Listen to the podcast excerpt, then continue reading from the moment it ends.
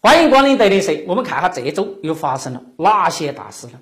立讯精密两百亿代持罗生门，利益面前没有朋友，事业永远是理想者的远方，利益永远是成功者的天堂。天堂是一个梦想和利益共生的地方，利益清晰，梦想才会在天堂里变得伟大；利益模糊了，天堂也是地狱。金发科技七十亿订单爽约，主角一直没有露面，到底是仙人跳还是自导自演的闹剧？没有一分钱的损失，也没有任何人为订单爽约负责，股价却飞上了风口。一桩没有输家的生意，最终买单的一定是小股民。哎呀，现在真是股市如战场啊！可高手在民间，尺度上。那些实战派大神们是如何在一只股票上赚到翻倍收益的呢？掌柜的和股市花木兰的直播回放已经上线，九十分钟的精华字幕版可以免费收看。来不及看直播的小伙伴，不要错过哦！上尺度 APP 看实战派的直播回放。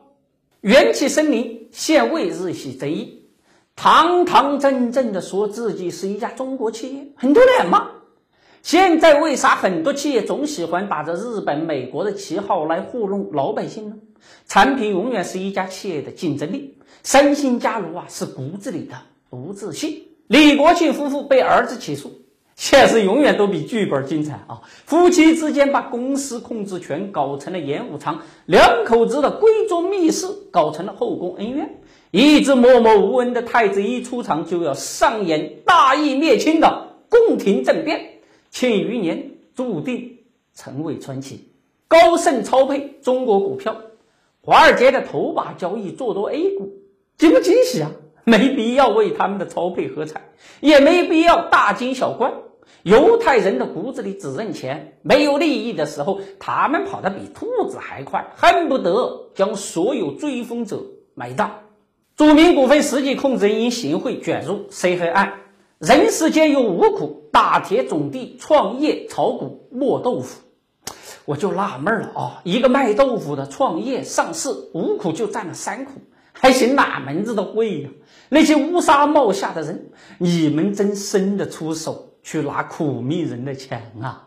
国家电网退出房地产市场，房地产曾经是唐僧肉，只要进了这个领域。绩效考核就有了保障。现在国家经济需要更多元化的资助。身为共和国长子的央企退出房地产，这是国家战略的重要一步。这只是一个开始。宁德时代砸进二百亿抄底 A 股，人一旦膨胀啊，就喜欢当大哥。一坐上大哥的位置，就有睥睨群雄的霸气。就算打肿脸充胖子。也要把口袋里的铜板撒向天空，就喜欢看小弟们匍匐在自己脚下抢钱的窘态，这就是代价。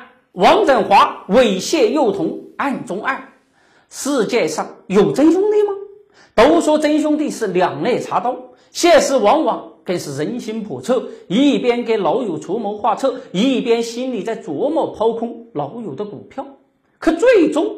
只是聪明反被聪明误，内幕交易那是违法犯罪的。